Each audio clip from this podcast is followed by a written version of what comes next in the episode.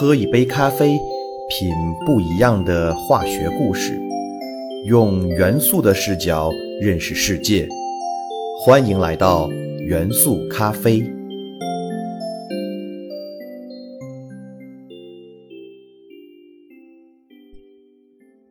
大家好，欢迎收听元素咖啡，我是你们的老朋友老胡。老胡记得自己初三的时候，学校开设了化学课。第一次课上演示实验的内容就是镁带的燃烧。其实这个实验过程极其简单，只要用镊子夹住一片镁带，然后用打火机点燃即可。镁带被点燃后，瞬间发出刺眼夺目的光辉，让我一个化学小白被彻底震撼，深刻体会到了化学的神奇。可能也正是这个神奇实验，带领了我一路走进化学的世界，并以化学作为自己的事业方向。那么，今天我们就一起来聊聊这个感觉熟悉却又不太熟悉的金属元素——镁元素。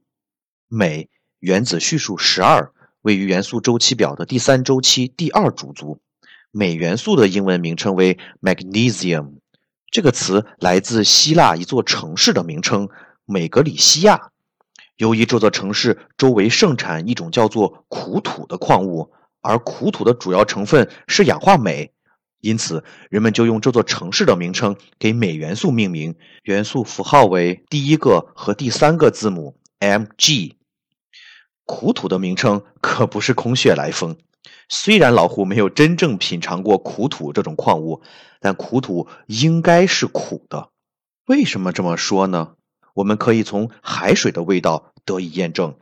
如果你品尝过海水的话，就会知道，海水不光具有咸味儿，还有一种很强烈的苦涩味儿。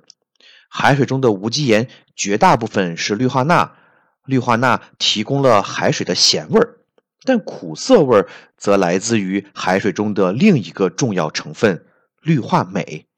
既然苦涩味来自氯化镁中的镁离子。那么苦土品尝起来也应该具有类似的味道吧？我们在钠离子的节目中已经跟大家介绍过，人们吃的食盐主要来自于海水晒盐，但是海水中还存在镁元素啊，而镁元素又不能过多食用。那么在晒盐的过程中是如何去除镁元素的呢？如果大家仔细看过晒盐过程的话，就会发现一个很小。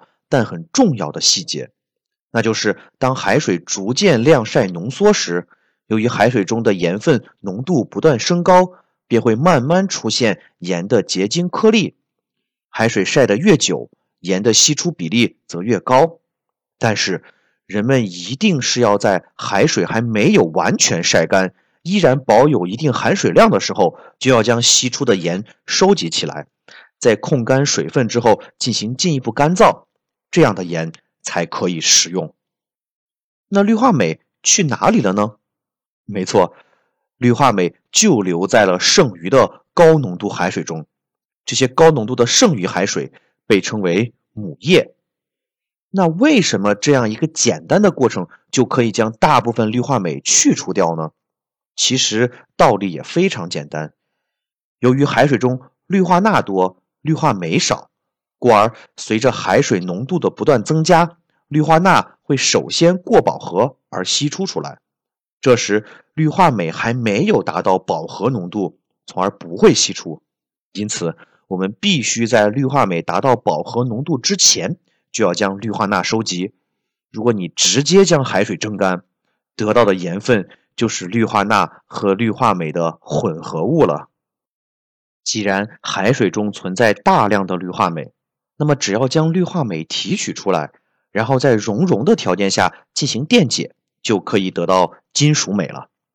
电解法也是金属镁的主要工业制备方法之一。而刚才提到的晒盐之后剩余的海水母液，就是最好的氯化镁来源。当然，氯化镁不光可以从海水中获得，陆地上的镁磷矿、白云石两种矿物都含有丰富的碳酸镁。通过与液氯，也就是液态氯气反应，就可以得到大量的氯化镁，从而为电解熔融氯化镁制备金属镁提供了源源不断的原料。但是，电解法十分耗费电能，因此在我国不适宜大范围推广。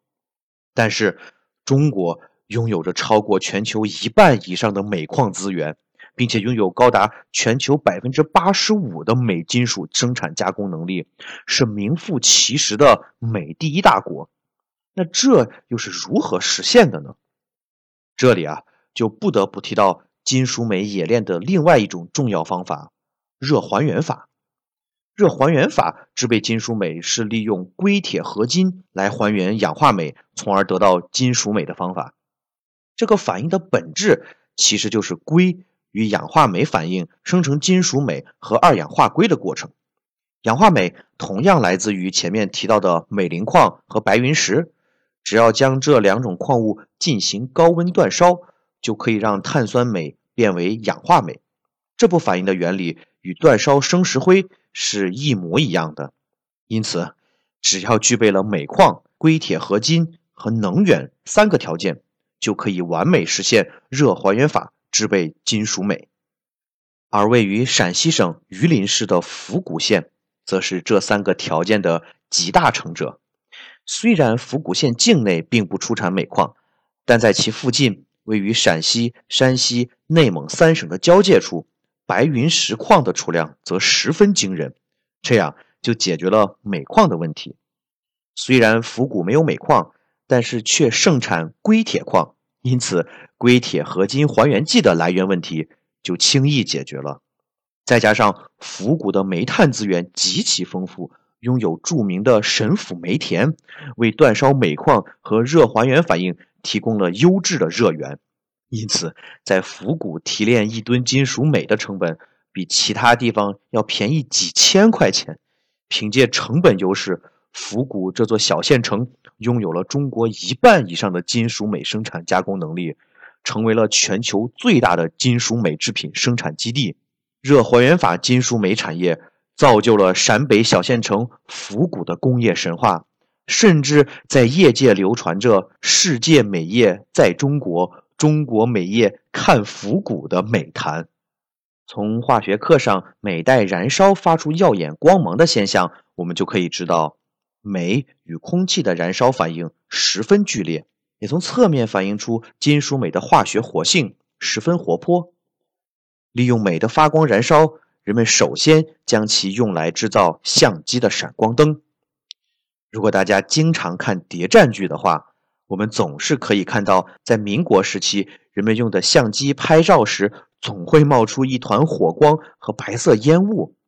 其实这里确实是着了一团火，是相机中的镁粉发生了短暂的燃烧，生成了白色的氧化镁粉末。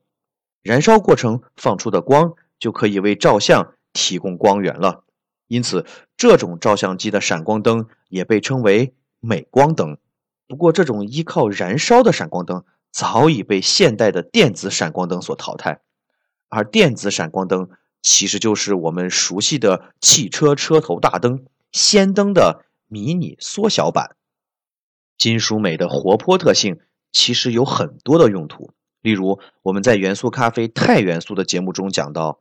金属钛的一种制备方法克劳尔法，就是利用金属镁与四氯化钛反应生成金属钛和氯化镁的过程。之所以这个反应可以发生，就是因为金属镁比金属钛拥有更高的化学活性。金属镁的活泼性还被用来对海洋船体进行防腐保护。我们知道，海洋环境对船体的腐蚀是很大的。船体虽然是由不锈钢制造，但是在强烈的海洋盐雾的条件下，船体依然会有不同程度的腐蚀。这个腐蚀过程实际上是一个电化学反应，是以不锈钢中的铁为负极，碳为正极，海水为电解液而形成的原电池反应。反应的本质是铁与空气中的氧气生成氧化铁的过程。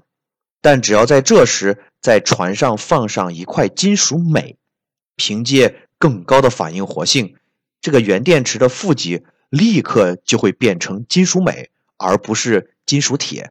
也就是说，虽然原电池反应的过程依然在进行，但是被腐蚀的已经不是船体中含有的铁，而是船上面放置的镁。因此，金属镁用牺牲自己的方式保护了船体免受腐蚀与破坏。作为十二号元素，镁比我们认为最常见的轻质金属铝还要轻，镁的密度为一点七四克。每立方厘米，约为铝合金的三分之二、锌合金的三分之一、钢铁的四分之一、钛合金的五分之二，与大多数工程塑料相当。目前，镁合金是最有希望成为新一代汽车用和航空航天用轻质合金的候选材料。镁合金的应用能带来巨大的减重效应和飞行作战性能的提升。但是啊，镁合金。具有较高的化学活性，使得镁合金较易燃烧。这个缺陷极大地约束了镁合金的进一步推广。不过，相信随着镁合金材料的自身改良以及工程应用方式的不断更新，镁合金必定会在将来大放异彩。其实，人体和大多数生物都离不开镁。首先，它是植物叶绿素的核心成分。绿色是生命力的象征，而广泛存在于植物叶片和茎秆中的叶绿素，则是体现生命力的源泉。但叶绿素其实是有多种不同的类型的，例如叶绿素 A、B、C、D 等等。但无论结构如何改变，叶绿素最核心的化学结构都是由卟啉环与镁离子形成的配位化合物。这种特殊的多电子共轭化学结构，使得叶绿素在蓝紫光区和红光区具有强烈的吸收，而在绿光区的吸收其实很少。从这里，我们就可以判断，叶绿素主要是将蓝紫光和红光所含的能量吸收和储存，转化成了化学能，而绿光对于植物的光合作用来讲是没有用的。因此，虽然植物是绿色的，但如果你将植物放在绿光的环境中，植物会将绿光全部反射出来，而无法吸收进行光合作用，植物反而会渐渐死去。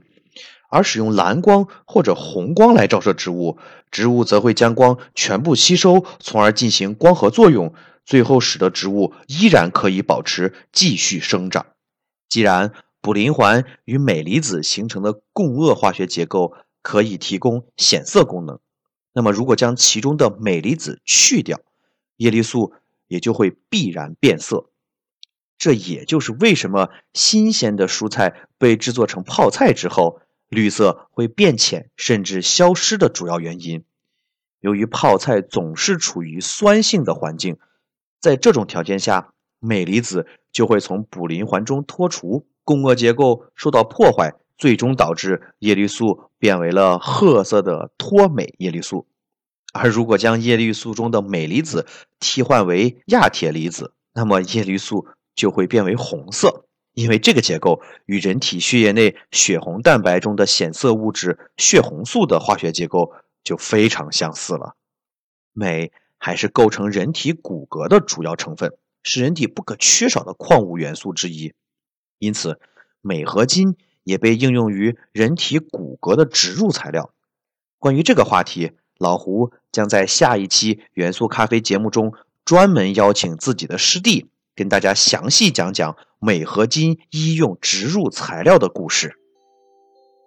镁元素就像它的名字一样，在燃烧时真的异常炫目而美丽。这束光不仅震撼了人心。也照亮了我自己永无止境的化学探索之路。